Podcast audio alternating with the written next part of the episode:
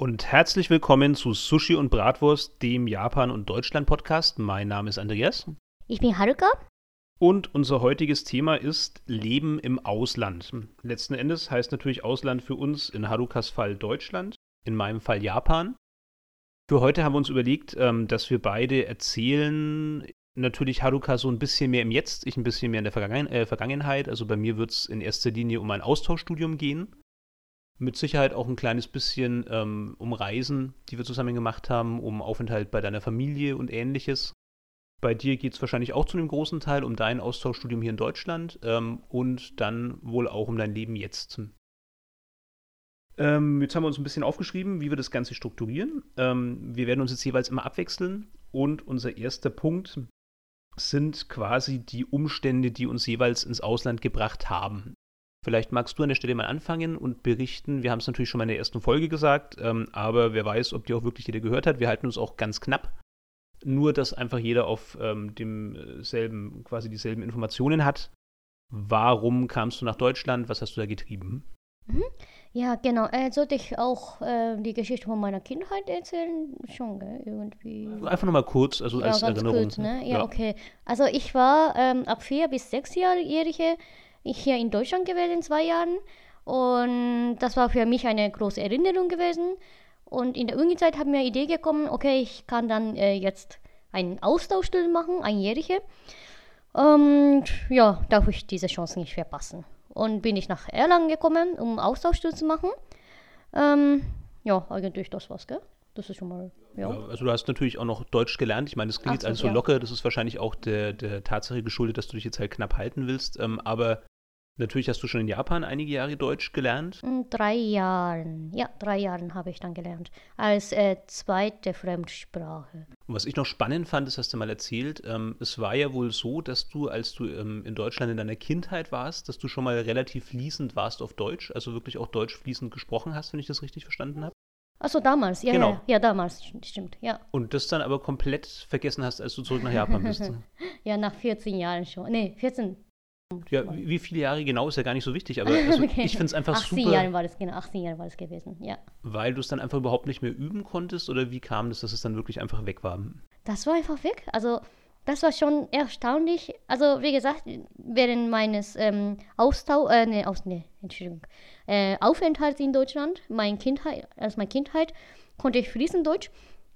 Und äh, nachdem wir nach Japan zurückgeflogen sind, ähm, nach irgendwann mal äh, eine Woche, habe ich komplett vergessen, dieses Deutsch. Ja, richtig komplett. Und irgendwann mal mein Opa hat mir äh, gefragt, wie eine Münze heißt auf Deutsch. Also der hat, der hat ja eine 100 Yen Münze gezeigt und der hat mich, mich gefragt, wie heißt es auf Deutsch.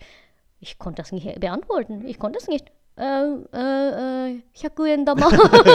ja. Und mein Opa hat dann total schockiert gesagt, ja, die heißt Mün- Münze.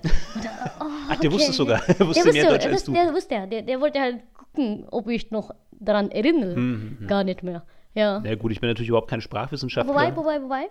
Ich habe, einzige, was ich äh, noch erinnert habe, war Zählen, Zahl. Ja, da konnte ich noch äh, ganz kleines Wissen noch. Und irgendwann mal in der Grundschulezeit ähm, haben wir ähm, auf Englisch gelernt, wie man zählt. One, two, three. Äh, Ja, ich kann das nicht. Ähm, und irgendwann, äh, und dann, ähm, was war irgendwie unser Trend gewesen, dass wir diese Z Z- Zahlen in, auf Englisch spricht. Ja. Bei mir kam aber immer wieder 1, 2, 3, 4, 5, 6, 7, 8, 9, 10. ja, immer gesagt. Ich habe nur 9 gesagt. Ja, es ist ja auch echt nah aneinander. Hm. Ja, und dann meine Mutter war irgendwie total schockiert. Nee, das ist nein, das ist nicht neun, neun ist auf Deutsch und so gesagt. Und habe ich nicht verstanden. Äh, Muss so sein. Ja, warum, warum nicht? Ja. Ja, Ja, gut, das war ist jetzt alles ähm, völliges Laienwissen und Spekulation, Ja. aber man hört ja immer, dass Kinder anders lernen und du warst ja im Kindergarten in Deutschland? Kita was. In der, ah, in der In der Kindertagesstätte, Kita, ja. Ja, und ähm, vielleicht einfach, wie Kinder eben lernen. Du wirst da reingeworfen, bist plötzlich von Deutsch umgeben, saugst es so in dich auf, adaptierst es für dich, bist aber dann daheim immer noch so im Japanischen. Also wenn du zurück zu deiner Familie kommst, dann ist alles Japanisch. Und vielleicht in dem Moment, wo dann so dieses Umfeld plötzlich wegbricht, also wo du dann wirklich einen regelmäßigen Grund hast, Deutsch zu sprechen, vielleicht ist es dann auch einfach schnell wieder weg oder zumindest halt irgendwie vergraben. Also bei, bei Anfang war genauso gewesen. In, innerhalb ein Wo einer Woche habe ich ja Gefühl, auf jeden Fall konnte ich komplett alles verstehen, was die Leute sagen, Hm, was die. Leute von mir wollen. Das mal auf Aber so, Japanisch so geht's so ja. gewesen. So geht's ja bei Kindern. Ja. Und irgendwie, also ich hatte ja in meiner Erinnerung hatte ich ein einziges Mal, einziges Mal Problem gehabt wegen Sprache, als ich mein, äh, meine Klopapier nicht mehr hatte. Im, ja, in, in die Toilette. Und habe ich ja ohne Ende äh, gerufen, ja, äh, Toiletto Pepa, Pepa, so gerufen, hat keiner verstanden, was ich da will. Und irgendwann mal hat, äh, ja, die ähm, Pflegerin wahrscheinlich heißt, ne? Kinderpflegerin. Oder ist es? Ja, heißt es, glaube ich. Ja, die hat dann gemer mich gemerkt und irgendwie auf Deutsch mich gefragt, was ich will. Und habe ich immer Pepper, Pepper gesagt. Die hat dann zum Glück auf Englisch verstanden und hat sie mir äh, ja, Toilettenpapier. Ja, das nur kurz zur gegeben. Erklärung. Also wenn, wenn Leute zuhören, die gar keine große Vorerfahrung mit Japanisch haben, also Toiretto Paper ist nicht etwa der Ah, Versuch eines ja. Kindes, ähm, jetzt Englisch zu sprechen, sondern Nein, im. Japanischen gibt es ganz viele Lehnwörter, die so versuchen, mit der Silbenschrift ähm, oder mit den japanischen Silben Englisch nachzubilden. Und tatsächlich ist das das offizielle japanische Wort für Toilettenpapier. Also da konnte sie nicht schon Englisch als Kind, sondern das war halt einfach das ja, japanische Wort. Mhm. Ja, ja, stimmt. Das habe ich vergessen. Das ist so normal für Japaner. Ja, natürlich. Ja. Ja, jetzt, jetzt bin ich natürlich, habe ich dich schon völlig abgebracht, aber gut, also ich fand es einfach spannend, ähm, dass das also kurz dann völlig weg war und vielleicht war es ja trotzdem eine Hilfe, jetzt dann beim erneuten Lernen dich da wieder reinzufinden, wie du dann hier Austauschstudien gemacht hast. Aber im Großen und Ganzen war es das grob, was, was dich nach Deutschland gebracht hat oder fehlt was? Ja, das war ungefähr, ja. Ja, dann musst du wahrscheinlich deine Ja, ähm, um, Umstände. um dann halt diesem Wechselkonzept mal treu zu bleiben. Also bei mir war es so, dass ich an der ähm, Uni in Erlangen, da wo du jetzt ja auch studierst, ähm, Japanologie studiert habe. Und im Rahmen des Studiums ist es so vorgesehen, dass man ähm, nach dem Grundstudium, also nach den ersten vier Semestern, in dem man eben die Sprache lernt und so ein bisschen Landeskunde und Geschichte, dass man dann ein Jahr in Japan verbringt. Ähm, die Uni Erlangen hatte zu der Zeit, wo ich da war, ich glaube fünf, äh, ich weiß es nicht genau, also auf jeden Fall verschiedene Möglichkeiten, verschiedene ähm, Partnerunis in Japan. Müsstet ihr? Musstet ihr unbedingt in Japan Zeit Nee, nee, verbringen? nee, Musstet mussten ihr nicht? nicht. Ah, okay. Wolltest Mussten du? wir gar nicht und ich wollte es auch gar nicht. Ich wollte es überhaupt nicht. Also ich war ein absolutes.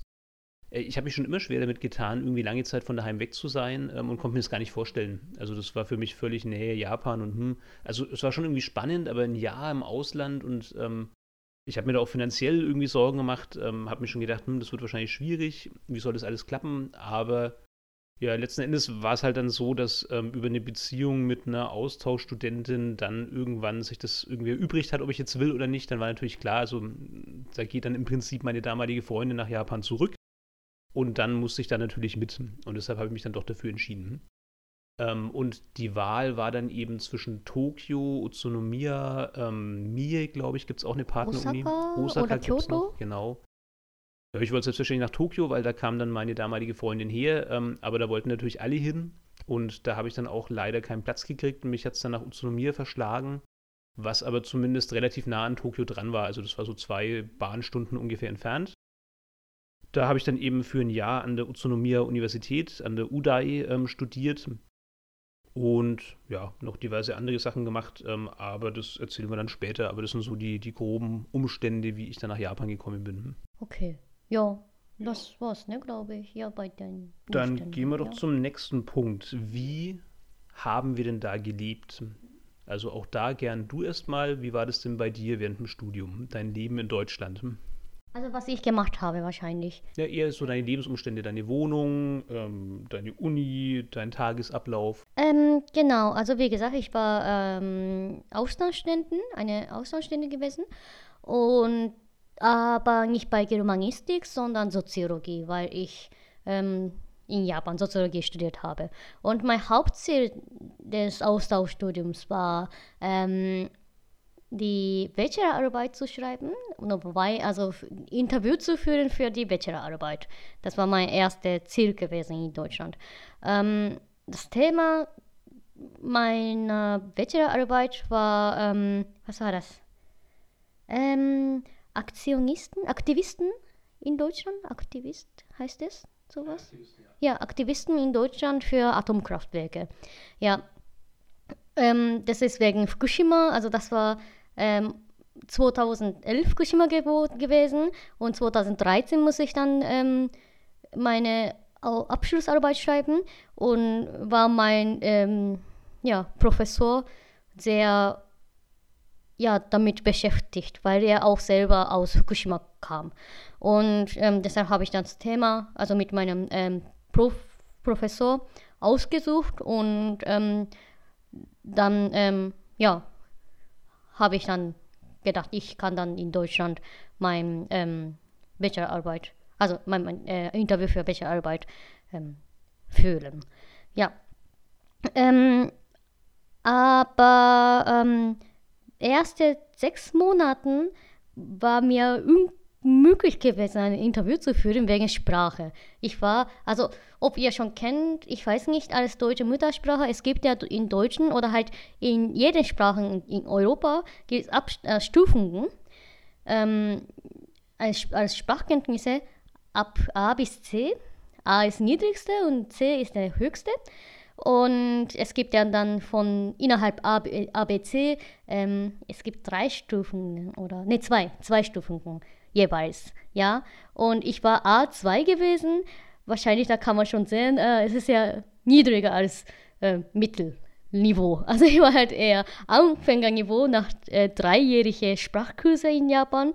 Aber kein Wunder, es gab ja nur ähm, zweimal pro Woche eine Sprachkurs. Naja, da bist du noch kein Profi, das ist klar. ja, ja, ähm, also ich habe richtig intensiv gelernt, habe ich Gefühl, ich hoffe, ja. Aber trotzdem konnte ich gar nicht ein Niveau zum normalen Interview zu führen kommen. Und dann, ähm, das war erst sechs Monate, musste ich ja sehr viele, ähm, musste ich, naja, um, ja, musste ich sehr viele Sprachkurse nehmen, Sprachkurse nehmen. Und das war unsere Haupttätigkeit gewesen als Austauschstudenten.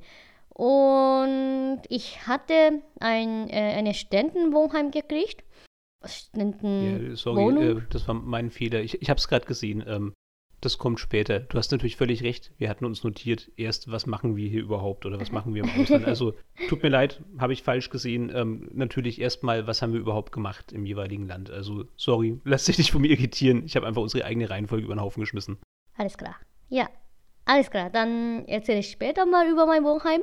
Ähm, genau, äh, Austauschstudium, erst sechs Jahre, äh, nee, sechs Monate äh, Sprachkurse und dann irgendwie, was war das? War, wurde mich verpflichtet, dass ich ein äh, Journal schreibe, also ein, eine Zusammenfassung des Monates schreibt, auf Japanisch und zu Uni schickt. Das ist ein, äh, eine große Aufgabe für mich. Ähm, einmal pro Monat, das habe ich ja auch sehr intensiv gemacht, das ist richtig, richtig irgendwie lang. Ja, toll eigentlich, aber da, da, fällt mir noch eine Frage dazu ein. Ich weiß nicht, ob die an der Stelle gut ist. Wenn nicht, kannst du sie gar noch später verschieben. Aber du hattest ja eh ganz strenge Regeln ja, von deiner Uni. Ja. Ne? Da gab es ja. ja. ganz viele, ganz mhm, strenge Vorschriften. Also ich darf keinen Nebenjob machen während meines Austauschstudiumsjahres.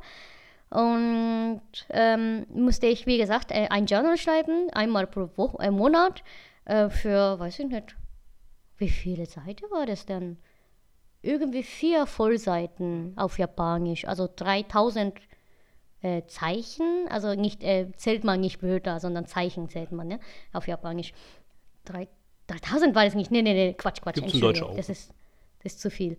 Ähm, ja, ich weiß nicht, so ein ja, drei, vier äh, Vollseiten musste ich dann schreiben. Und ähm, genau, äh, ich musste als äh, Soziologiestudenten einen äh, Soziologiekurs nehmen und muss das äh, erfolgreich abschließen in deutschen Uni. Sehr gut. Ähm, was gab es dann noch? Irgendwie ganz komische Regeln. War da nicht auch irgendwas mit, ähm, aber da bin ich mir jetzt echt nicht sicher, ob ich das falsch in Erinnerung habe, mit irgendwelchen Sachen, die dich in Gefahr bringen, wie Extremsport, Autofahren etc. War ah, ja, stimmt, Autofahren war auch verboten. Ja, Wahnsinn. Ja, stimmt, stimmt. Ja, haben wir erinnert. Haben wir das mal gemacht? Nee, das haben wir erst gemacht später, oder? Später, ja. Ich hatte ja keinen Führerschein. Na ja. gut, also dann waren wir ganz brav. Ich dürfte auch keinen Führerschein machen, vermutlich. Ja, aber das ist wirklich verrückt. Also da geht es hm. schon um Schutz, oder? Um Schutz der Studenten. Um Schutz der Studenten, ja. Ja, weil die Uni irgendwelche Verpflichtungen hat. Ich meine, es gibt es ja in Deutschland, dass du zum Beispiel von der Arbeit versichert bist, Arbeitsversicherung und ähm, dann eben die zahlen musst bei bestimmten Unfällen, die in deiner Arbeitszeit passieren oder so. Hat es damit was zu tun, dass die Uni verantwortlich wäre? könnte sein. Könnte sein, aber Weil ich überlege mir, was ist der Grund? Also wa- was hat die Hm. Uni davon, wenn sie dir verbietet, einen, einen Führerschein in Deutschland zu machen? Das finde ich ganz. oder Auto zu fahren Ja, ganz generell. merkwürdig, ne? Ja. Ich weiß nicht. Ja. Aber gut, das fand ich nur spannend, weil also, das gab es bei uns natürlich Aber kann so sein, dass die andere Universitäten genauso ist, ne? Wobei ich ähm, ein Student von äh, Gaidai, glaube ich, äh, Gaikoku Daigaku, Tokyo Gaikoku Daigaku, ähm, der hat erzählt, Das ist die der Fremdsprachenuni von Tokio. ne? Fremdsprachen, ja, der hat erzählt, dass der äh, Führerschein getauscht hat zu Deutschen. Irgendwie. Hat ja. die Uni nicht bemerkt. Scheinbar nicht. Er durfte trotzdem in Deutschland bleiben. Mhm. Ja, und der andere Student, der äh, von der woher kommt der denn? Ich weiß nicht mehr. Hm, Yamaguchi Daigaku janakatta kana? Ach ja, Yamaguchi war auch eine Partneruni. Mm, genau. Ja. Ähm, der hat gearbeitet in Hall, in Erang. Ja, ich meine, das, also das ist halt auch wirklich problematisch. Wer kann garantieren, dass jede Studentin nach Deutschland kommt, ausreichend finanzielle Mittel hat, Ja. ähm, um sich komplett zu finanzieren über, über die? Also Hm. ich hätte das nicht machen können damals. Also, da kommen wir dann später noch dazu, aber ich hätte nicht in Japan überleben können ohne Nebenjob. Das wäre völlig ausgeschlossen gewesen. Und wenn meine Uni gesagt hätte, das durfst du nicht machen, ja, dann hätte ich, ein, hätte ich echt Schwierigkeiten gehabt. Hm. Ich hatte ja auch Schwierigkeiten. Ich hatte ja richtig hm, begrenzte Ressourcen. Ja. Wobei ich hatte ja schon Glück, dass ich dann überhaupt ein Jahr komplett leben konnte mit einem, meinem Elter Elterngeld. Aber ja, hm, ja, das ist irgendwie so gewesen. Ja. Wobei ich hatte ja schon meinen Luxus genossen, ne? Also das war mein ähm, fast erste Zeit gewesen ohne Nebenjob. Mit Studium. Studium mit ohne, ja. Mhm, ja, und jetzt ähm, Job äh, mache ich auch Nebenjob, ne? Also so, so war mein ne Studium gewesen immer. Und jetzt ist auch so. Und das war irgendwie ein Luxus, dass ich wirklich, wirklich keine äh, Plan habe außer Uni. Das heißt, ich habe ja jeden Tag Abend Zeit und ich kann ja bestimmen, wie ich machen will. Ja, Ja, sinnvoll ist das durch und durch, dass man sagt, man konzentriert sich jetzt eben wirklich auf diese Auslandserfahrung. Das ist schon gut. Das Problem ist halt, man muss es können. Das ist halt wirklich so das große Aber daran. Hm, ja, also ich kenne eine ähm, damalige Austauschstudentin, ich glaube vor zwei Jahren und so, die war richtig frustriert in äh, meine jetzige Arbeitsstätte, Stadt, Stätte, ja, Arbeitsstelle. Achso, also ja genau, jetzt äh, arbeite ich als Kellnerin in einem japanischen Restaurant. Ähm, und Als Nebenjob neben als. Nebenjob, ja genau, neben meinem äh, Studium. Und gab es ja mal damals ähm, eine Austauschstudentin, die äh, ziemlich lange gearbeitet hat und ziemlich, ja, hm, fleißig, sage ich mal so, richtig öfter arbeitet, viel öfter als ich, weil sie sowohl Küche als auch Kellnerin machen konnte. Und ähm, die war am Ende irgendwie sehr, sehr frustriert, dass sie sehr wenig Zeit hat für sich. Ja gut, aber das ist jetzt auch problematisch, weil sie halt in so einem japanischen Umfeld war. Ne? Also was man dazu sagen muss, es ist Mm. ein echtes japanisches Restaurant von ähm, japanischen Besitzern. Und da reden dann die Leute auch japanisch miteinander. Das ähm, Stimmt, ist schon von ja. der ganzen Struktur und Organisation her eben ähnlich, wie man es in Japan auch kennt. Und das wäre für mich schon auch frustrierend. Also wenn ich jetzt in Japan dann Mm. einen Nebenjob gemacht hätte, während meinem Austauschstudium, der eben so durch und durch deutsch gewesen wäre, das hätte ich schon auch schade gefunden. Also da ist ja dann eher der Reiz, dass ich dann was mache in Japan, auf Japanisch, mit Japanern und eben nicht jetzt genau das gleiche wie zu Hause, weil dann verpasse ich ja wirklich ein bisschen was. Dann verpasse ich eine Chance, ähm, meine Sprachfähigkeiten weiterzuentwickeln, dann verpasse ich eine Chance, die Mentalität kennenzulernen. Also das kann ich verstehen, dass er das war. Für dich ist das heute anders, weil du hast ja nur dauernd Deutsch um dich rum und für dich ist es, denke ich, sehr gut, dass du diesen Ausgleich hast. Mhm, Ähm, ja, stimmt. aber wenn du Ja, außer meiner Arbeitsstelle habe ich überhaupt keine Chance, mit Japanern kennenzulernen. Bei dir ist es völlig anders. Also das ist jetzt wirklich sinnvoll, dass man sagt, okay, es gibt so eine kleine Insel, da ist man ähm, noch unter Japanern und da kann man auch dann die Sprache sprechen, wie man sie halt ähm, sein ganzes Leben lang gesprochen hat. Aber wie gesagt, aus der Warte, ich bin jetzt nur ein Jahr hier ähm, und dieses Jahr dient eben eigentlich so dem Erfahren von, vom Ausland. Da finde ich es auch irgendwie schade, ja. Ja, ja, hast du recht. Ja, ich hätte auch nicht genommen, ehrlich gesagt. Ne? Ich finde immer schade, dass die Austauschstudentinnen oder Studenten manchmal, sehr wenig, aber ja, manchmal, dass sie halt überhaupt ähm, Nebenjob zu anfangen bei Stud äh, ja, Austauschstudiumsjahr, wenn sie halt nicht können, außer Also wenn sie halt überhaupt keine Möglichkeiten mehr haben, dann ist schon klar, das ist keine Frage. Aber meistenfalls, sie wollen einfach eine Joberfahrung im Ausland. Und ja, aber das ist ja nicht schlecht, oder? Also, ähm, ja, ja, das ist nicht von der Denkweise, von der Denkweise her ist nicht schlecht, aber äh, nicht bei uns, habe ich gehört. Also, ja, also du meinst nicht in dem japanischen Restaurant ja, als Japaner. Genau, ja, ja, das ja. stimmt. Das sehe ich genau wie du. Dann eben wirklich Also in einem ist deutschen schade. Restaurant oder halt in, in irgendeiner deutschen Firma oder was auch immer, wo es halt klappt und dann eben auch wirklich so deutsche Arbeitsmoral kennen, Arbeitsmoral in großen Anführungszeichen, deutsche Arbeitsweise, ähm, deutsche Hierarchien und so, das, das ist schon gut. Aber natürlich noch besser, wenn man es nicht braucht. Also Mhm, jeder, ja. der das kann, der eben einfach so ins Ausland kann und der sich dann da wirklich voll so auf vielleicht das Studium tatsächlich, aber vielleicht auch so aufs Reisen und so konzentrieren kann, wunderbar, hätte ich auch gern gemacht, konnte ich aber halt auch nicht. Mhm, ja, ja. Ja, genau. Ähm, also, oh, schon wieder, schon Ja, wieder das wird doch viel. immer wieder passieren. Ich meine, man merkt ja schon, dass diese Struktur ähm, halt eher so eine, ein, ein Vorschlag Outline, ist. ja. Also erstmal ähm, schaffe ich es ja selber schon nicht, mich da ordentlich dran zu halten, aber wir werden auch immer wieder in irgendwelche Exkurse verfallen, weil, naja, wir reden halt jetzt so, wie uns der Schnabel gewachsen ist und da lässt sich nicht vermeiden. Aber prinzipiell sind wir noch bei dem Punkt, was haben wir da eigentlich gemacht oder was machen wir da eigentlich? Hm? Ja, genau. Also, äh, dann zweite Hälfte von meinem ähm, Austauschstudium war, äh, wie gesagt, ein äh, Soziologiekurs gewesen. Ein äh, Pro-Seminar war das. Nee, ein Basisseminar habe ich, ein Pro-Seminar habe ich genommen. Und ein ähm, Basiskurs, also die Vorlesung habe ich dann genommen. Und dazu ähm, Deutschkurse, wobei das halt nicht mehr viel übrig geblieben war bei mir irgendwie. Also ich habe irgendwie am äh, Frühlingsferien große Vorsprung gemacht bei Deutschen, au- auf Deutsch. Ähm, also ich war äh, vor Ferien, ähm, was war das? B1 gewesen, also nach der Nachstufe von dem A2, ne? Da weiß ich jetzt gar nicht, ob jeder diese blöden Stufen kennt. Also Ich ich verstehe die auch überhaupt nicht. Das ist halt einfach das offizielle deutsche Klassifizieren Nein, von europäische. europäische. Ach so, echt? Ja, CEFA heißt es, ja. Also die offizielle europäische Stufenzählweise von Fremdsprachenkenntnissen. Aber vielleicht kannst du einfach kurz sagen, was ist das Beste, was ist das Schlechteste sozusagen? Ich habe schon gesagt. Achso, Du sorry. hast das verpasst. ich habe gesagt, A bis C, jeweils zwei Stufen. Eins ist niedrig, zwei ist niedrig, ist, also A ist niedrig, C ist hoch, hoch. Und ich war A2 nach Deutschland gekommen und ähm, dann A2 angefangen, wie gesagt. Äh, und dann B1 war mein äh, erstes Semester gewesen und dann in Frühlingsferien bei Ab äh, Einstufungstest war ich ja B22 gewesen.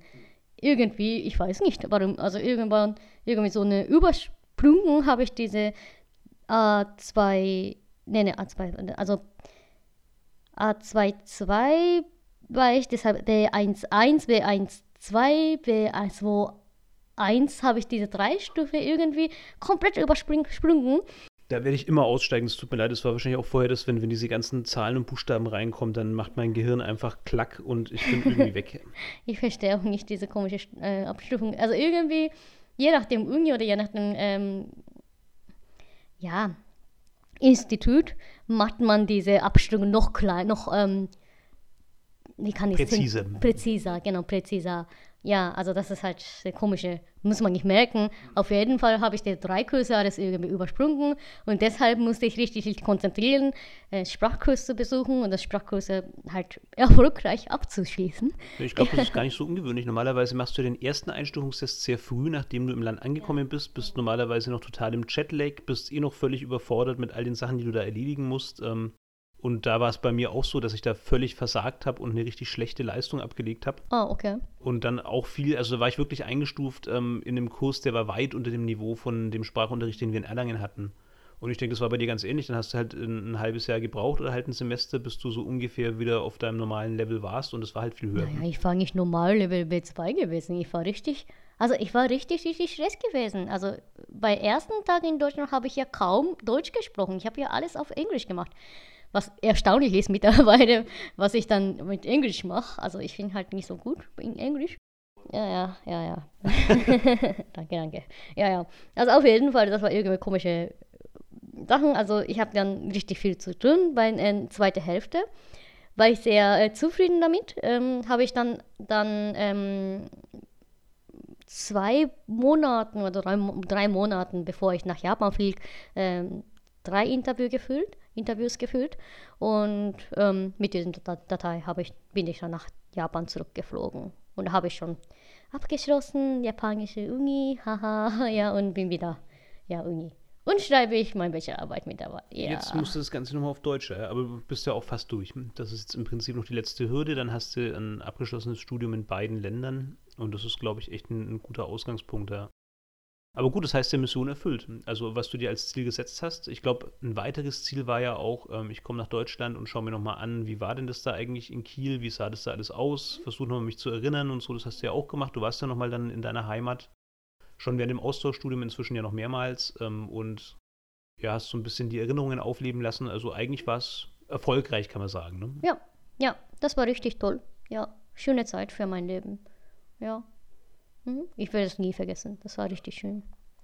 Das ist ohnehin so, man muss das mal ganz klar sagen. Also wer auch immer in irgendeiner Form die Möglichkeit zu sowas hat, ähm, das sollte man unbedingt machen, egal in welchem Land. Ähm, ja. Das ist eine unglaubliche Erfahrung, die ähm, nimmt man sein ganzes Leben lang mit. Das klingt jetzt alles so super altklug, aber es ist wirklich so, dass das auch ich dann auch heute extrem davon sehe äh, und das sollte man auf jeden Fall versuchen, in irgendeiner Form zu machen. Ein Austauschstudium ist meiner Meinung nach sehr gut, weil man eben einen Rahmen hat, ähm, meine Schwester zum Beispiel, die macht jetzt Working Travel. Das ist mit Sicherheit auch was ganz Tolles und das hätte ich auch gern gemacht. Die ist in Neuseeland. Ähm, das Problem ist halt, man ist viel, viel weniger gesichert. Also man hat so ein bisschen die Schwierigkeit, dass man für Geld mehr aufkommen muss, ähm, dass dieses Arbeiten dabei ist und so. Das macht es schwieriger, weil man hat dann auch keinen festen Wohnsitz. Bei uns gibt es ja dann die Wohnheime und so. Naja, das, bei ihr ist etwas, bei ihr oder bei äh, Ihnen ist etwas äh, kompliziert, noch, noch anders. Also normalerweise als Working Travel, Traveler äh, hat man einen Wohnsitz. Schon. Das weiß ich gar nicht. Ich glaube, viele reisen da durchs Land. Also das ist nicht so, dass man fest immer zwingend in einer Stadt ist, sondern ich glaube. Ja, kann sein, dass es was deutsche, japanische Sache ist. Sein, also ja. bei Japanern ist wie bei mir komplett, also richtig, richtig wichtig, dass man feste Wohnsitz hat. Und wo zu Hause hat, ne? Wäre es für mich auch, ja. Aber so wie ich das immer wahrgenommen habe, aber auch da kann ich mich irren, ist das definitiv kein Kriterium von Working Travel, dass du also fest stationiert bist an einem Ort, sondern im Gegenteil, der Gag ist ja, also das heißt ja Working Travel, dass du eben wirklich das Land bereist und unter Umständen dann auch von einer Stadt zur nächsten ziehst und da halt dann auch sowohl dich umschaust, als auch dir die nächste Arbeitsstelle suchst. Also ich glaube nicht, dass das dazugehört. Und es ist toll, jeder, der das kann, der dafür die Persönlichkeit ist, der soll es ruhig machen. Das ist mit Sicherheit ähm, nochmal eine, eine Erfahrung, die einen selbstständiger macht und mehr abhärtet. Aber wer so wie ich zum Beispiel, oder wie du es ja auch gerade durchklingen hast lassen, wer so seine Basis braucht, wer so seinen Rahmen außenrum braucht, für den ist, denke ich, das Austauschstudium ideal, weil er halt da einfach weiß, da, da gibt es so eine gewisse Konstante, die zieht sich durch, der Rest variiert, aber man weiß zumindest, okay, ich bin jetzt in der und der Stadt, hier habe ich mein Wohnheim, hier habe ich meine, meine feste Bleibe man hat auch Struktur im Alltag durch die Kurse und so weiter und so fort. Das ist einfach ein, schöner Ausgangspunkt. Und Reisen und so ist ja in Semesterferien oder an Wochenenden und so weiter trotzdem noch gut möglich. Also ja, kurzes Plädoyer für Austauschstudium. Und würdest du auch ähm, uns erzählen, was du in Japan gemacht hast? Ja, ne, das ist eigentlich alles ganz ähnlich wie bei dir, mit der Einschränkung, dass ich ähm, jetzt keine ähm, Abschlussarbeit vorzubereiten hatte, weil ich dann ganz knapp, nachdem ich zurückgekommen bin, mein Studium gewechselt habe. Was nicht daran lag, dass ich Japanologie nicht gut fand oder dass mich Japan ähm, in irgendeiner Form kalt gelassen hätte. Ganz im Gegenteil, ich habe das geliebt. Also es war ein unglaublich tolles Jahr. Aber ja, ich äh, war schon immer so ein bisschen in der Design- und Gestaltungsrichtung und bei mir hat sich das dann eben so ergeben, dass ähm, in meinem Studiengang eine schwierige Aufnahmeprüfung zu machen war, bevor ich dann eben Kommunikationsdesign studieren konnte. Die habe ich mehrfach probiert, bin mehrfach gescheitert, habe sie dann erst geschafft, im Prinzip genau im gleichen Jahr, wie dann die Zulassung für das Austauschstudium in Japan erfolgt ist. Und habe mir dann halt gedacht, nee, jetzt muss ich aber Japan schon mitnehmen, bevor ich dann anfange mit Kommunikationsdesign. Und deshalb war ich dann natürlich nochmal wesentlich freier in Japan, hatte da jetzt nicht so diesen Druck, ich muss jetzt ähm, meine Abschlussarbeit vorbereiten oder so, sondern ich konnte es recht ja, locker angehen. Hab's aber schon trotzdem, ähm, denke ich, ernsthaft gemacht. Also ich hatte natürlich auch Kurse an der Utsunomiya äh, Daigaku, da gab es eben dann dieses Kokusai Gakubu, also die, ähm, wie nennt man das, die Fakultät für Ausländer im Prinzip. Internationale Fakultät. Ja, genau, das ist der, best, äh, der, der offizielle Ausdruck. Und da gab es natürlich verschiedenste Sprachkurse, ähm, Kurse zum Kanji, zur Schrift, also äh, zum Kanji-Lernen, ähm, äh, Hörverstehen und so weiter und so fort. Da gab es eigentlich eine feste Struktur. Das lief ähm, schon auch mit so einem Cluster, wie das, was du da am Anfang hattest. Also man hat einen Einstufungstest gemacht, nachdem er gekommen ist. Also nachdem er angekommen ist im Land. Ähm, das war bei mir, wie gesagt, eine Katastrophe. Also ich bin ähm, angekommen, hatte wirklich, ich will jetzt nicht lügen, aber ich glaube wirklich, ähm, ein, zwei Tage nachdem ich angekommen bin, war schon der Test. Und ich war noch völlig verchatleckt. Ich war wirklich komplett überfordert. Ähm, ich hatte auch davor keine große Auslandserfahrung. Also mich hat das erstmal alles ganz schön überreizt, sagen wir mal. Und ich war einfach bei dem Test so schlecht, dass ich ähm, ganz niedrig eingestuft worden bin. Ich habe dann aber, weil ähm, ein Kommilitone, der mit mir von meiner Uni mitgekommen ist, der war wesentlich höher, dann habe ich einfach mal probiert, so auf gut Glück zu pokern und zu sagen, ja, ich glaube, das war einfach nicht so gut bei dem Test und so und ähm, wäre es denn möglich, dass ich da ein bisschen höher einsteige, weil ich war im selben Kurs wie hier der der, der und der Typ. Ähm, und dann haben sie mich tatsächlich mal auf Probe da reingelassen und es hat dann auch funktioniert. Es war halt wirklich einfach nur so dieses frisch angekommen, völlig übermüdet, ähm, völlig überfordert. Ja, sehr gut, dass er bei dir äh, funktioniert hat. Also bei mir war ähnlich gewesen, so drei Tage, vier Tage später mussten wir äh, Einstufungstest nehmen. Und das war komplett klar, dass ich dann A2 und so nehme, ne? wobei ich total überrascht hat, weil ich hatte ja schon in Goethe-Institut A2 gehabt. Mhm. Ich habe das schon äh, abgeschlossen, musste ich B1 kommen. Und ähm, war ich ja etwas schockiert, aber habe ich gedacht, ja, okay, ganze Sommerferien habe ich ja nichts gelernt. Ne? Ja, wirklich nichts gemacht. Okay, kann man nichts machen. Ich habe ein, äh, ne, wie heißt das, äh, Aussage, Iwake? Oh Gott, jetzt, ah, jetzt, muss ich, jetzt muss ich live ein japanisches Wort übersetzen. Ausrede? Ausrede, ja, ich habe ah. eine Ausrede, äh, dass meine Mutter äh, kurz ich nach Deutschland flieg, äh, geflogen bin. Kurz bevor ähm, du nach Bevor ich nach Deutschland geflogen bin, ähm, äh, die Operation, eine Operation hatte, keine Krankheit, sondern die, ähm, ja, sie hatte dann irgendwie Knorpel, wie heißt das, die, ähm, hier an der Hüfte hatte sie dann Probleme. Da musste ich sie dann äh, Operation lassen und sie war irgendwie sehr ähm, schnell entschieden, dass, also während ich in Japan bin, lässt sie dann operieren, dass ich dann, sodass ich dann in Japan Haushalt übernehmen kann. Habe ich ja deshalb für zwei Monate lang, glaube ich, Haushalt ähm, für meine Familie auch, ja, übernommen. Und ich. Du konntest dich nicht gut vorbereiten. Ich habe nicht gut vorbereitet, ja. ja, Ausrede. Ja, ja, aber hast du das dann so vorgetragen und gesagt, du willst in den höheren Kurs oder? Nee, also es gab ja noch eine Studentin von mir, die äh, aus Pakistan kommt. Ich erinnere noch an sie. Ähm, sie eigentlich ziemlich gut Deutsch kann und sie hatte auch äh, verkackt mit dem äh, ja, sie hat es halt nicht geschafft. Hat sie das irgendwie schlecht geschafft, wie bei mir, also gleich Kurs war sie auch gewesen. Und sie war ja zu dem äh, Dozent gegangen, oder das war Professor, der Herr Milke heißt der? Milke? Ja, ich glaube, von ihm hast du erzählt. Ja, ja. Ähm, der zu ihm gegangen und dann äh, beschwert, dass sie zu niedrige Stufe hat.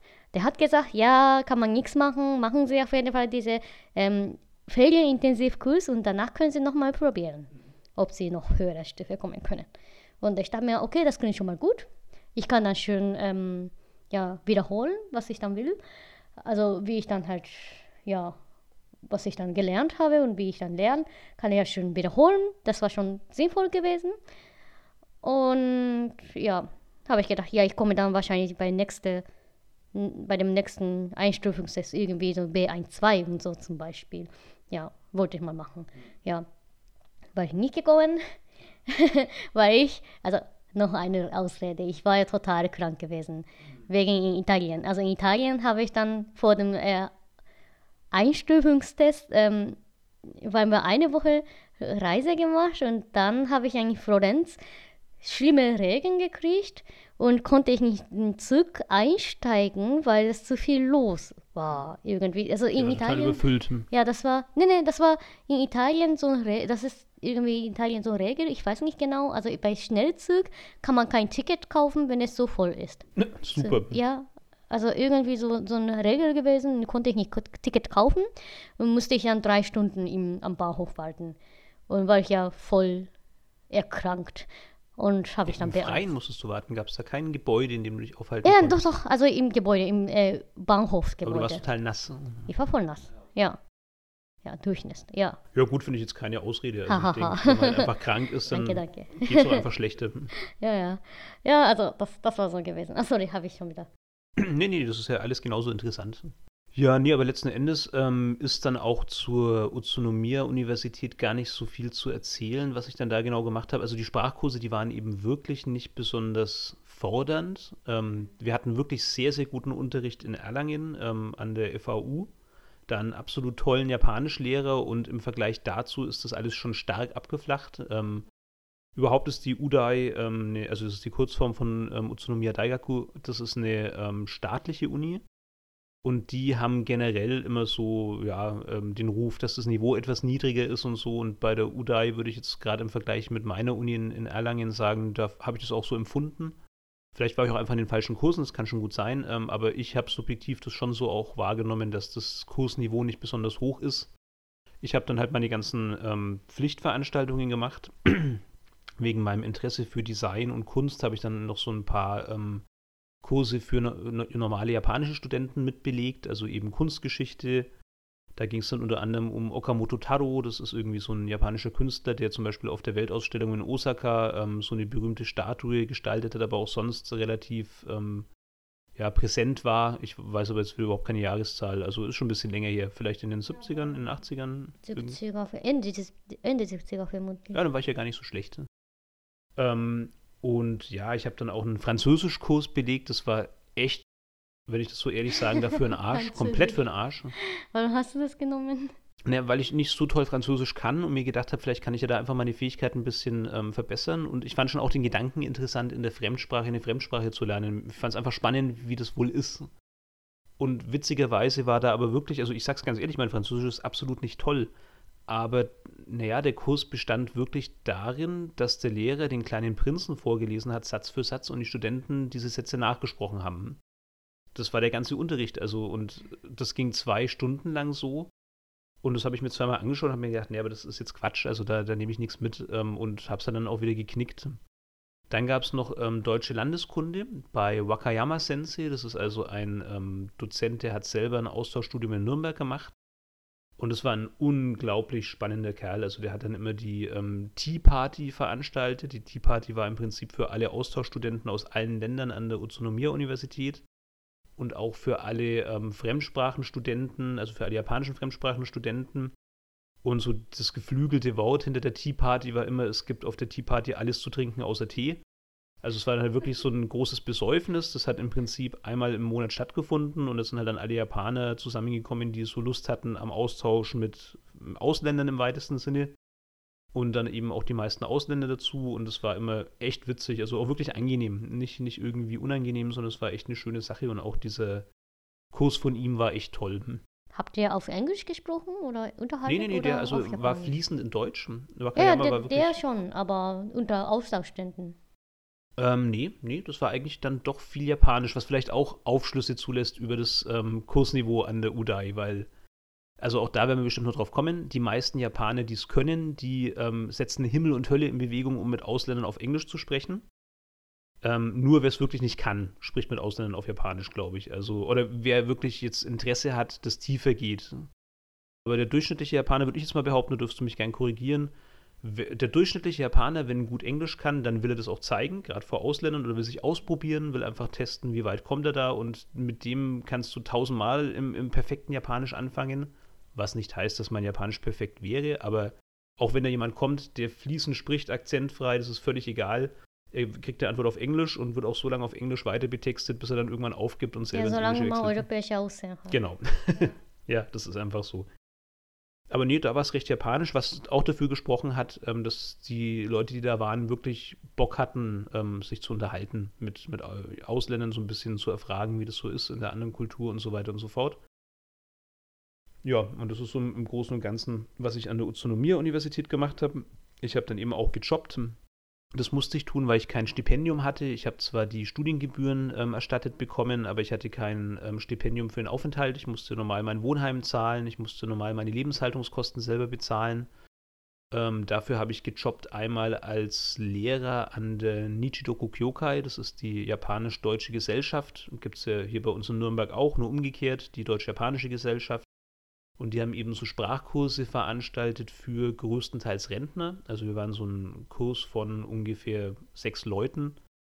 Und da sollte ich dann quasi, es war so ein Übersetzungskurs, die haben Bücher von, jetzt habe ich echt den Namen vergessen, Kinderbücher, also Tintenherz und. Ach so, ah, wie heißt Wie heißt sie? denn die? Eine, eine Äh, Frau, aber ich habe den Namen äh, vergessen. Ich habe gelesen. Ah, ich kann nicht mehr. Ich, weiß es leider auch nicht kenne mehr. Ah, ja. Cornelia Funke. Stimmt, Cornelia ja. Funke, genau, genau.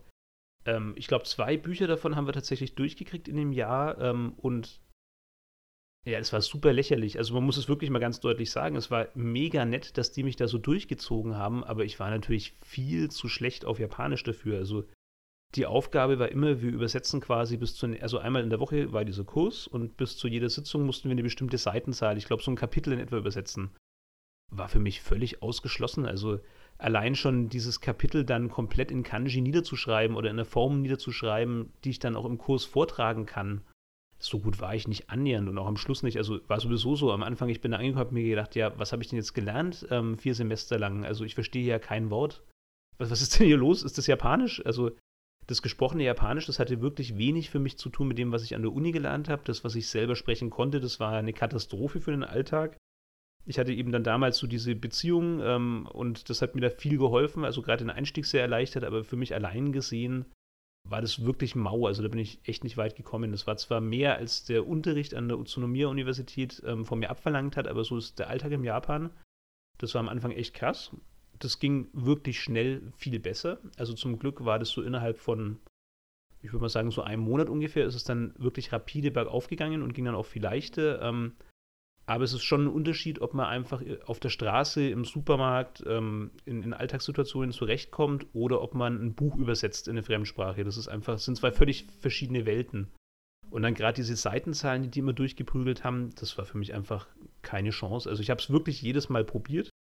Ich habe da jedes Mal viel, viel, viel aufgeschrieben, habe da Stunden über Stunden rein investiert, was mir sicher auch viel gebracht hat. Aber dann sollte ich den da immer, ich sollte dann immer ihre, ihre Übersetzung bewerten. Die hatten dann dieses Buch übersetzt vom Deutschen ins Japanische und haben mir dann vorgelesen, was sie da übersetzt haben. Und natürlich habe ich das Deutsche verstanden, aber größtenteils gar nicht, was die auf Japanisch übersetzt hatten. Und selbstverständlich war eigentlich immer meine Antwort, ja super, passt genau so. Und ich glaube, meine Rolle war eher, wenn dann jemand irgendeine spezifische Frage hatte, ähm, dann halt darauf auf, einzugehen, was jetzt so ein Wort, wie das konnotiert ist oder, oder was jetzt da die tiefere Bedeutung ist. Im Gespräch hat es dann schon funktioniert. Aber ja, dieses Übersetzen, das war, war relativ lächerlich. Also wahrscheinlich war das eher eine Gefälligkeit von der japanisch-deutschen Gesellschaft mir gegenüber. Die haben gut gezahlt, muss man wirklich sagen. Und es war auch eine, eine schöne, tolle Erfahrung, die ich echt gern mitgenommen habe. Aber ja, da hätten sie mit einem absoluten Musterstudenten natürlich viel mehr Freude gehabt als mit mir. Das war das eine. Dann habe ich noch ähm, eine, also eine, dem, dem, der Tochter einer, ja, wie soll man es jetzt nennen? Also in diesem Kurs an der japanisch-deutschen Gesellschaft war eine Frau mittleren Alters, die hatte eine Tochter und die sollte quasi ihr Deutsch am Leben halten. Die waren eben wegen der Arbeit vom Mann, waren sie ähnlich wie du ja auch in Deutschland für zwei Jahre als das Kind noch sehr, sehr klein war. Und da hat sie so ein bisschen Deutsch aufgeschnappt. In Japan hat sie es gar nicht mehr sprechen können. Und die Mutter hat halt gemeint, Mensch, dass das nicht verloren geht. Wäre es doch schön, wenn sie einmal die Woche vorbeikommen, dann reden sie ein bisschen miteinander und so, üben das so ein bisschen. Und ja, dafür gab es dann auch gut Geld zum Glück. Und letzten Endes haben wir dann immer so Kartenspiele miteinander gespielt, haben uns deutsche Bilderbücher angeschaut. Das waren dann immer so Sachen, ich habe sie halt dann gef gefragt, sie soll mir auf, auf Wimmelbildern, soll sie mir irgendwelche Figuren zeigen oder Tiere oder soll mir sagen, wie dieses und jenes heißt oder so. Das war auch sehr, sehr witzig, sehr schön. Es war ein unglaublich süßes Kind. Ähm, und ja, war natürlich leichte Arbeit. Das war alles eine, eine tolle Sache. Und so in dem Designaspekt, ich habe dann gegen Ende von meinem Aufenthalt, habe ich dann noch so Neujahrskarten gestaltet. Da gab es eine Zeitschrift in Japan, ich weiß gar nicht mehr, wie die hieß, in der waren so ähm, Wettbewerbe ausgeschrieben. Also letzten Endes haben Designfirmen, also bei mir war es eine in Kyoto, haben ausgeschrieben, sie suchen Motive für Neujahrskarten und man soll da was einschicken.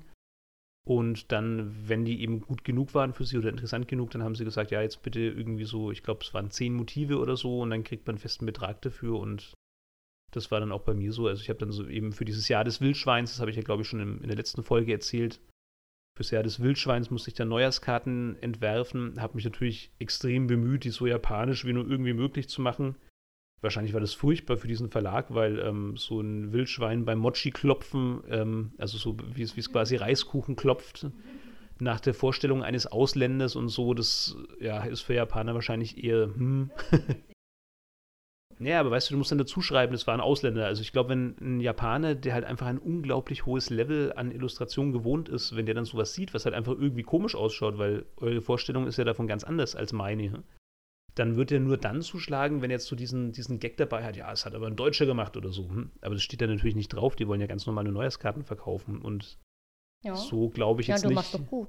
Du hast gut gemacht. Naja, das war schon zweifelhaft. Aber es hat Spaß gemacht, es war eine tolle Erfahrung, habe ich auch gerne mitgenommen. Genau, und um, um, jetzt endlich zum Ende zu kommen, das war viel mehr, als ich eigentlich gedacht hatte. Also es gab dann noch eine Fachhochschule in Utsunomiya für Design und Gestaltung. Über diese japanisch-deutsche Gesellschaft, über deren Weihnachtsfeier ähm, bin ich dann zufällig mit der Rektorin dieser Schule ins Gespräch gekommen. Und äh, wir waren uns halt gleich sympathisch und die war selber mal lange Zeit in Deutschland, eben auch wegen der Arbeit ihres Mannes und hat dann gemeint, also nachdem sie eben rausgefunden hat, ich interessiere mich für Design, hat gesagt, Mensch, ähm, ja, du kannst zwei Kurse bei uns machen, ähm, ohne Studiengebühren zahlen zu müssen. Wenn dich das interessiert, komm vorbei, mach die mit. Das war natürlich großartig, das war der Wahnsinn. Also ich durfte dann ähm, Grafikdesign und Illustration durfte ich da machen an der Utsunomiya Media Arts hieß die. Und ähm, ja, habe da halt normal dann am Kurs teilgenommen, konnte dann halt neben der Universität ähm, so ein bisschen Grafik und Illustration auf Japanisch machen und ja, das war Wahnsinn. Also das ist heute noch was, wo ich ganz ja auch stolz drauf bin und so, dass das alles so geklappt hat. Genau, ja, das war jetzt echt viel Blabla. Jetzt gehen wir endlich mal weiter. Wir sind ja völlig hinten dran. Darum geht es hier Podcast. Ja. Oder? Ich weiß Ja, nicht. doch, stimmt. Ja? Jetzt kommt das, was ich uns vorher schon unterstellt habe, wo du ja zum Glück die Reihenfolge besser beachtet hast als ich. Also unsere Lebensumstände da. Da geht es eben wirklich darum, in, welchen, in welchem Wohnheim, in welcher Wohnung haben wir gelebt, ähm, ja, all, all solche Sachen, Tagesablauf und so weiter und so fort. Aber da haben wir schon viel gesagt, glaube ich. Wahrscheinlich können ja, wir das ein bisschen schneller können wir ein bisschen schneller fertig machen. Also genau, wie gesagt, ich habe schon mal äh, vorher mal erwähnt, ähm, ich hatte einen Studentenwohnheim gekriegt, äh, eine Wohnung, eine Einzimmerwohnung. Sehr schicke Sache, also das war ein Neubau in Erlanger äh, Hen Henkestraße 45 gewesen. Das war eine Riesenstraße, eine grö wahrscheinlich größte Adern, ne? also Hauptverkehrsstraße in Erlangen. Und relativ, relativ ähm, nah in die Stadtmitte, zu der Stadtmitte, ähm, hatte ich eine äh, Wohnung gekriegt. Und das war irgendwie so gewesen, ich hatte bis Ende Juli keine Wohnung gekriegt, weil sie irgendwie vergessen haben oder weil es ja untergegangen ist, meine Dokumente. Und, ja, die Bewerbung sozusagen, ne? Ja, eine Bewerbung. Ja, genau, Dokumente hat sie ja geschrieben. Meine Dokumente wären dann untergegangen und hat sie das irgendwie verpasst, weil ich dann zu schnell war. Ich war ja schon irgendwie April oder ja, ich war zu früh. Also April oder Mai, Anfang Mai und so habe ich es schon rausgeschickt. Und ich, Depp oder ich, gute alte Japanerin, ähm, die äh, wartet, wartet zeitlang. Und also wo ein Deutscher schon tausendmal gesagt hat, ja, was ja. ist denn jetzt los? Was ist denn jetzt meine Unterkunft? Das sagt halt die brave Japanerin, ja, die denken mit Sicherheit an mich, da kommt schon was. Ja. Nein, nicht in Deutschland. Nein, nein, nein. Ja, und ich habe ja irgendwann mal Ende Juli Panisch gekriegt, scheiße, wie, wie wird denn meine Unterkunft, wie wird meine Wohnung? Und habe ich dann gefragt, ja, übrigens, ich habe ja meine, ähm, ja, ja, Unterlage geschickt, wie ist es denn mit meiner Wohnung und so. Auf Deutsch, hahaha, ja, irgendwie geschafft. Ja, das hat ja auch mal geklappt. Ja, das hat richtig gut geklappt, denn sie hat ja scheinbar, sie hatten ein schlechtes Gewissen. Und äh, dann hatten sie mir eine beste Wohnung vorbereitet, die, also unter alle Studenten. Das war richtig, richtig toll. Das war ein Neubau, das war sehr schön isoliert zentral, und zentral gelegt und schöne Sonnenschein und ja, das, das ist eine Traumwohnung gewesen. Ja, nur ja. ganz kurz, um, um, das, um das ganze Ausmaß dieser Qualität auch wirklich klar zu machen. Also Erlangen ist jetzt ja wahrscheinlich nicht überregional bekannt, aber ich glaube, es gilt als die zweiteuerste Stadt in Bayern neben München. Eben weil da Siemens sitzt, weil da die Uni Erlangen ist. Ähm, also es ist wirklich unglaublich schwer, da überhaupt als Student eine Wohnung zu bekommen. Noch viel schwerer ist es, da eine Wohnung mit zentraler Lage zu kriegen. Ähm, eine neue Wohnung eigentlich völlig ausgeschlossen. Also, das Aber meine Freundin hatte meistenfalls die Wohnung gekriegt, wo ähm, locker 20 Minuten mit dem Fahrrad Ja. von Stadtmitte. Das ist völlig normal. Ja, das ist völlig kannte normal. ich gar nicht anders. Ja. Ja, also es war super. Da hast, Mhm. hast du Glück im Unglück gehabt, weil das war eine Traumwohnung im Prinzip. Ja, das war richtig toll. Ja. Und deshalb war ähm, meine Wohnung ein, ein Sammelort gewesen für japanische Auslandsstudenten.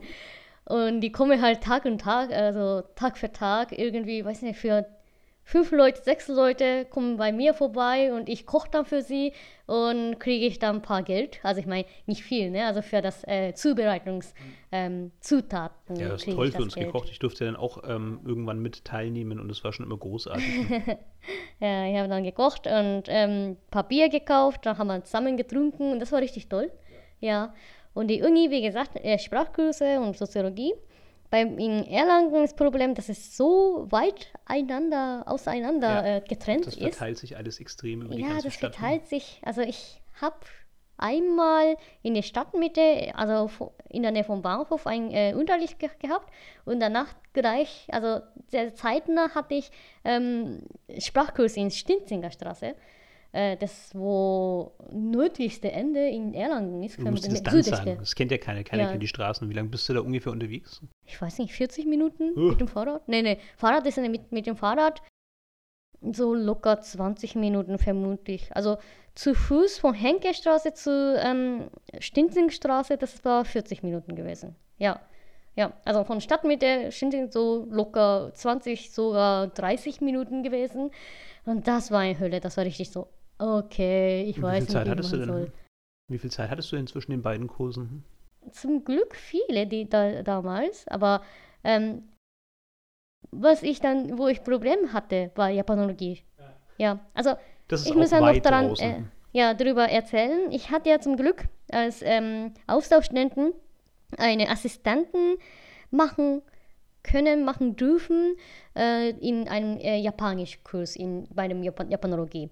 Äh, und aber das war, das da war ich ja verpflichtet, dass ich dann ähm, jede Kurs teilnehme und dass ich dann niemals fehlen darf. Ja, und habe ich dann ähm, in der Früh 8. bis 9.45 ähm, Unterricht gehabt in der Japanologie und ab 10 Uhr 5. Nee, nee, nee, das war.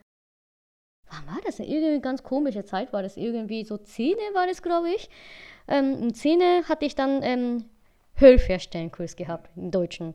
Und dieser Kurs habe ich komplett Semester kaum geschafft, dass halt äh, in der, bei der ersten Hälfte da sei. Sondern ich habe ja immer geschafft ab der zweiten Hälfte.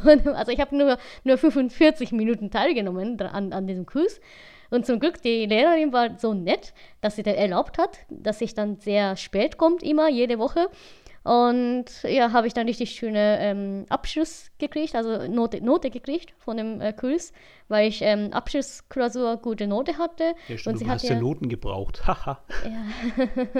ja, also ja sie hat ja nicht. nicht ähm, mitgerechnet, dass ich so spät komme, dass ich dann nur zweite Hälfte teilgenommen habe. Ja, das ist Zeit. super, wenn die Ja, so ein bisschen verstehen, dass es halt dann andere Regeln sind, wenn man so diese Mhm. Spezialrolle als Austauschstudent hat. Ja, also das war mir so wichtig gewesen und die beiden Kurse war eigentlich war so mir wichtig gewesen, deshalb habe ich das daran teilgenommen, beide.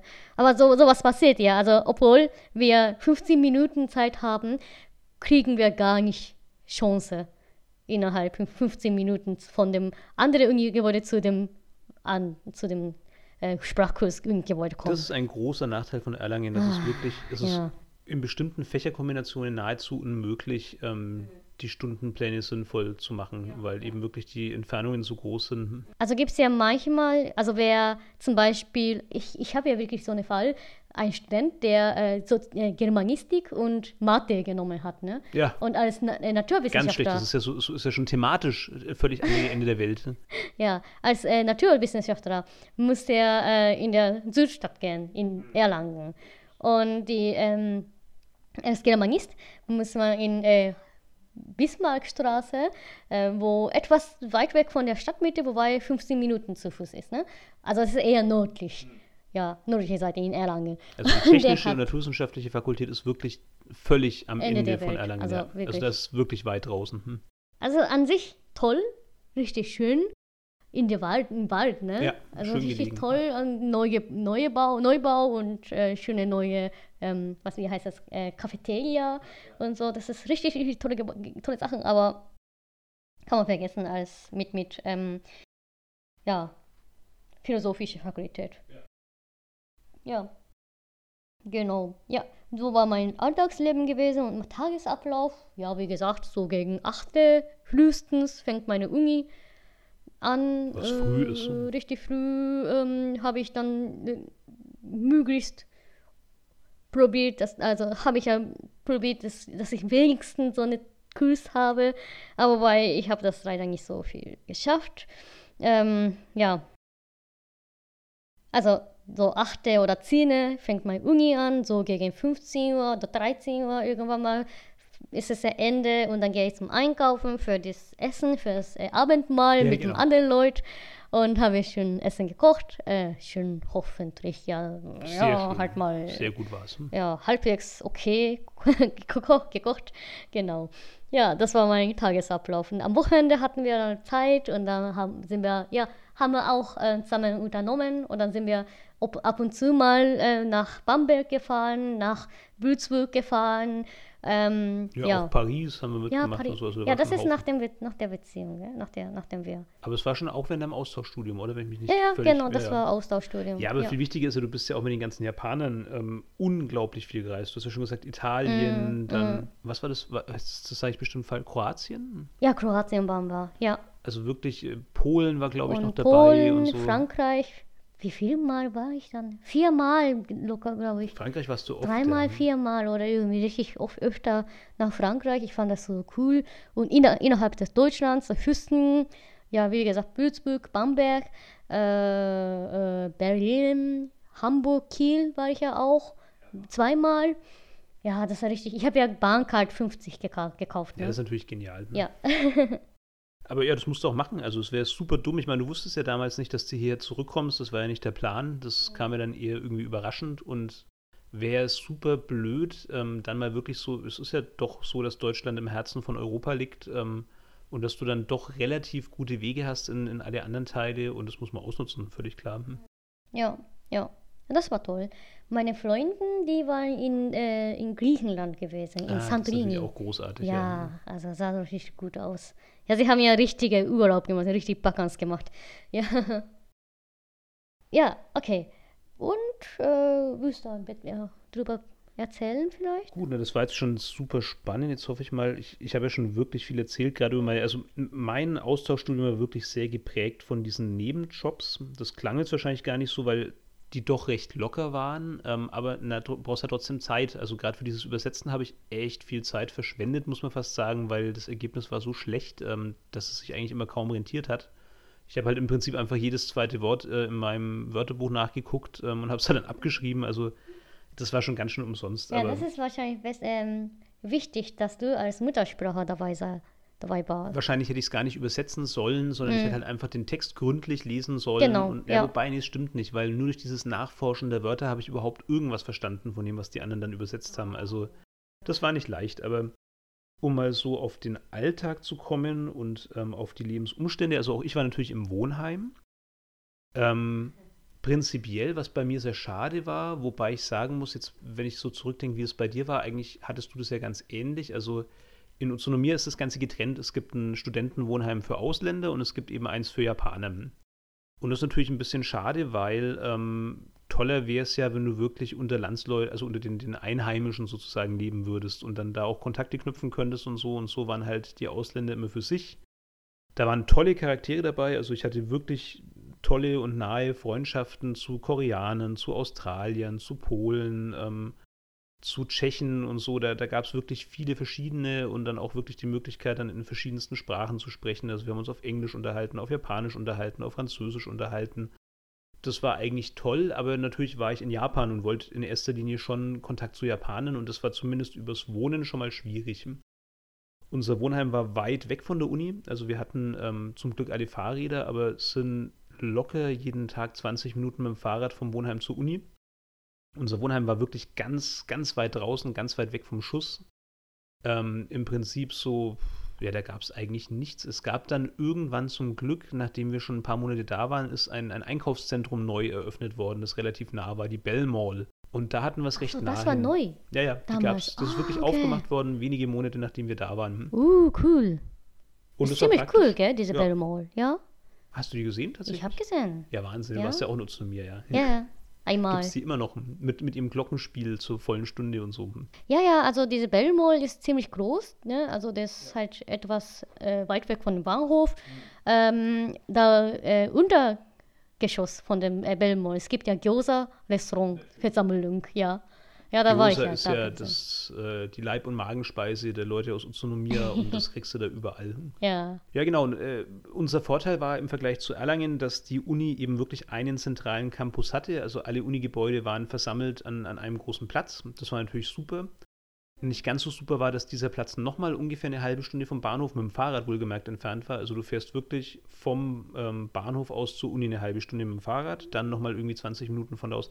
Wobei, es erscheint mir jetzt fast ein bisschen lang. Ich glaube nicht ganz so lang. Also sagen wir mal eher 20 Minuten vom Bahnhof zur Uni und dann halt nochmal vielleicht eine Viertelstunde oder so von der Uni zum, zum Wohnheim. Also das heißt, hm. Du hattest okay, schon das ist lange aber Wege. doch weit weg. Ja. ja, lang genug. und das Problem war auch, wir waren auf der, oh je, Himmelsrichtungen, ich weiß es nicht. Wir waren auf jeden Fall auf der Seite vom Bahnhof, auf der eben nicht die Innenstadt lag. Also wenn du wirklich ins Zentrum von Utsunomiya wolltest, das hieß, du musstest eben zur Uni, von der Uni zum Bahnhof und dann hinterm Bahnhof ging es dann erst los.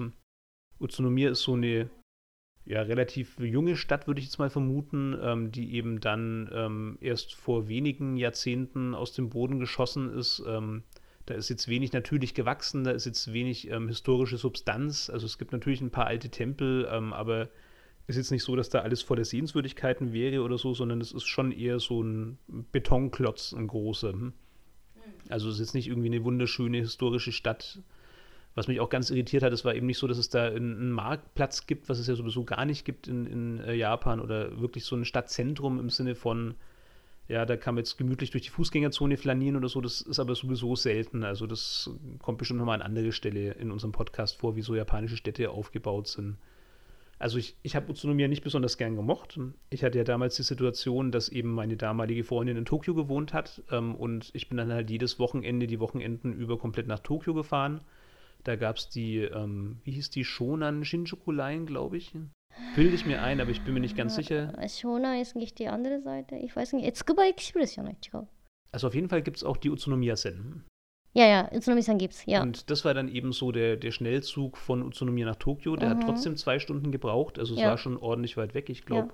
Aber das war normale Linie. Wenn man Shinkansen nimmt, das ist noch schneller. Ja, aber das habe ich ja. mir nicht leisten können. Ja, das ist sehr teuer. Das wäre wirklich teuer gewesen. Ja. Also schon an Shinjuku Line war echt okay. Das, äh, nee, sagen wir lieber mal Utsunomiya-Sen war ähm, echt okay. Das waren so um die 15 Euro oder so. Also das war echt bezahlbar. Ja, ja, ja, ungefähr sowas. Das war wirklich okay Mhm. preislich. Und ähm, ja, die Zeit, zwei Stunden. Als Student hat man ja die Zeit, das war jetzt nicht das Problem. Ich bin dann mit dem Fahrrad zur, ähm, zum Bahnhof gefahren, habe das dann da ver verschlossen, bin dann am Wochenende eben nach Tokio. Da habe ich dann im Prinzip all das gesehen, was ich von Japan wirklich sehen wollte. Und unter der Woche musste ich halt dann zurück in Utsunomiya ähm, und habe halt dann da wieder so die andere Seite erlebt. Sehr schön, beide Seiten erlebt, nicht schlecht. Ja, naja, ich weiß das ist wahrscheinlich ungerecht. Ähm, und viele andere Studenten hatten ja gar nicht diesen massiven Kontrast. Aber Tokio ist halt sch- schon eine andere Hausnummer. Also Ja, stimmt. Also Tokio ist besonders. Tokio ist besonders auch für viele Japaner. Für mich auch. Das, also nach Tokio zu gehen ist irgendwie was, was sehr ja, Spezielles zu haben. Ja, und jetzt sind ja Japaner das Zentrum gewöhnt oder die großen Städte. Also die meisten japanischen Städte sind ja ziemlich groß und du kriegst ja eigentlich auch überall leicht alles. Ich komme ja wirklich vom Land, also ich bin ja so ein fränkisches Landei. Ähm, auch nach Nürnberg hatte ich immer noch eine halbe Stunde Zugfahrt ähm, von meinem Heimatort aus. Also für mich war das sowieso noch mal eine ganz andere Dimension. Da bist du dann plötzlich wirklich in, in diesen Häuserschluchten. Ich meine, es ist jetzt kein New York oder so, wo du wirklich äh, in Gefahr lebst. Das ist ja alles total sicher und, und aufgeräumt und sauber. Aber du bist schon erschlagen, also von, von diesen. Aber stimmt, wenn man von Nürnberg kommt. Ja. ja. Tja, was Ja. auch immer dich geritten hat, hierher zu kommen, willkommen, Haruka. Ich mag Nürnberg, ich liebe. Also ich liebe Fürth, ich mag Nürnberg, ich mag kein Erlangen. nee, Erlangen, das sind wir jetzt alle nicht mehr so die halt- Fans davon. ja. Aber die Uni ist nicht schlecht. Äh, Die Uni ist gut. Also die Kurs finde ich, Kurse finde ich auch sehr gut. Sehr sinnvoll auch. Ähm, ich habe richtig, richtig, richtig viel gelernt in der Uni.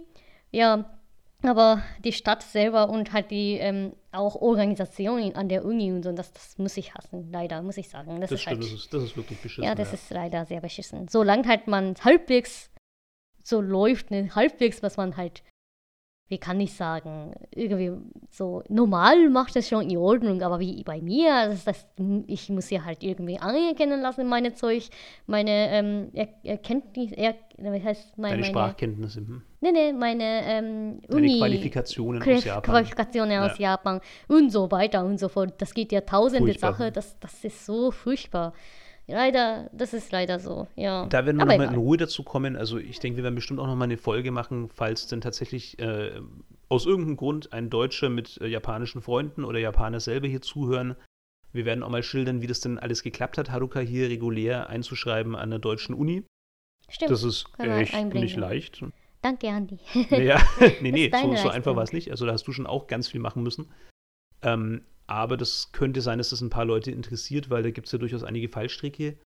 Aber ich glaube, das ist doch so viel und so umständlich, da ist eine eigene Folge dafür besser. Mm, Aber sonst hast du natürlich sagen. völlig recht, wenn du sagst, Ja. also Organisation, ähm, auch so dieses an die Hand genommen werden und so, das gibt es ja in Deutschland eigentlich gar nicht. Zumindest in Erlangen nicht. Vielleicht ist es an anderen Unis anders. Ich kenne das ja nur von hier, aber das ist hier wirklich schlecht. Ähm, ja. Ja, jetzt lass mal kurz überlegen. genau, also ich habe von Tokio erzählt, ich habe erzählt, äh, wie grob quasi meine Uni und so weiter gelaufen ist. Ja, natürlich habe ich auch versucht, ein paar Reisen zu machen. Was heißt versucht? Ich habe schon auch ein paar Reisen gemacht. Also ich war eben wirklich viel in Tokio und im Tokioer Raum. Das heißt also ähm, Yokohama, Nagoya und so. Da in dieser ganzen Umgebung war ich auch viel unterwegs. Ähm, ich war auf Hokkaido, ähm, in Hakodate, ich war natürlich so ein bisschen in Tohoku unterwegs um Utsunomiya herum. Da ist zum Beispiel Nikko, falls das irgendjemand kennt, ähm, oder Kusatsu. Ist auch jetzt äh, im Prinzip grob die Richtung. Ich war auch mal in Osaka, ähm, in Kobe natürlich und ähm, auch in Hiroshima einmal kurz. Ja, ja, da war ich auch mal genau. So im Groben und Ganzen. Ja, einmal auf den Philippinen, genau. Das war eine, eine spezielle Reise, genau auf Cebu. Ganz kurz, also für wenige Tage, aber das war natürlich auch eine, eine ganz besondere Erfahrung. Und ansonsten ähm, habe ich eben viel Zeit verbracht mit den ähm, anderen ausländischen Studenten ähm, an meiner Fakultät. Da waren zwei Australierinnen, mit denen ich mich gut verstanden habe und viel gemacht habe. Da war der Student, der mit mir aus Deutschland gekommen ist. In Tokio hatte ich dann noch einen äh, guten Freund, ähm, den ich auch, ich glaube, dreimal besucht habe während meinem Aufenthalt, der auch aus Erlangen kam, der Erik. Ja, und das war so im Großen und Ganzen. Würde ich sagen, wollen wir das, diese Folge wahrscheinlich zweiteilen. Ja, es ist erstaunlich viel und erstaunlich lang, was es da zu erzählen gibt. Und ich glaube, was jetzt kommt, ist eigentlich noch mal viel größer als das, was wir bisher erzählt haben. Ich hoffe nicht, dass es viel größer ist, aber auf jeden Fall so genauso gleich wahrscheinlich. Mindestens das Gleiche. Ja.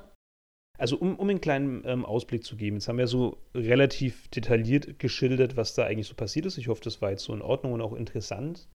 Ähm, jetzt geht es ja schon auch um Resümees und da gibt es ja viel. Also es geht darum, was haben wir denn positiv erlebt, was haben wir denn negativ erlebt jeweils. Ähm, Also Pro und Contra haben genau. wir da geschrieben. Dann geht es darum, ähm, was waren denn so erinnernswerte Erlebnisse, die wir jeweils da hatten, Geschichten, ähm, die wir heute noch gerne erzählen von damals. Und natürlich abschließend, ähm, was hat sich denn in uns verändert, ähm, als wir dann da waren? Ach, Kulturschock. Oh Mann, stimmt, da machst du ein ganz neues Fass auf. Okay, also es, es gibt da noch viel drüber zu erzählen. Jeder, der selber mal lange Zeit im Ausland verbracht hat, ähm, der kann es, glaube ich, ganz gut nachspüren, dass das einen doch sehr prägt und sehr verändert. Und ähm, da ja, haben wir noch wirklich viel, was, was uns schon im Vorfeld eingefallen ist, was wir da noch gerne erzählen würden. Deshalb hast du völlig recht. An der Stelle vielleicht mal ein Break, ähm, eine Pause und in der nächsten Folge dann nochmal im Detail. Genau, ja. Ich hoffe, dass es ein guter Zeitpunkt war. Ich glaube schon, dass es halt von dem Inhalt her, ja, also Teil 1 abgeschlossen und Teil 2 fängt dann. Nee, hast du recht, das machen wir genauso. An, genau. Dann allen, die es geschafft haben, bis hierher durchgehalten haben, die ähm, tatsächlich uns gefolgt sind bis hier. Wir hoffen tierisch, dass das so interessant ist. Ich kann das noch überhaupt nicht beurteilen. Ähm, da gerne Feedback. Ähm, uns interessiert wirklich, ob das so ja, verfolgenswert ist, ob, ob die Leute Spaß daran haben an dem.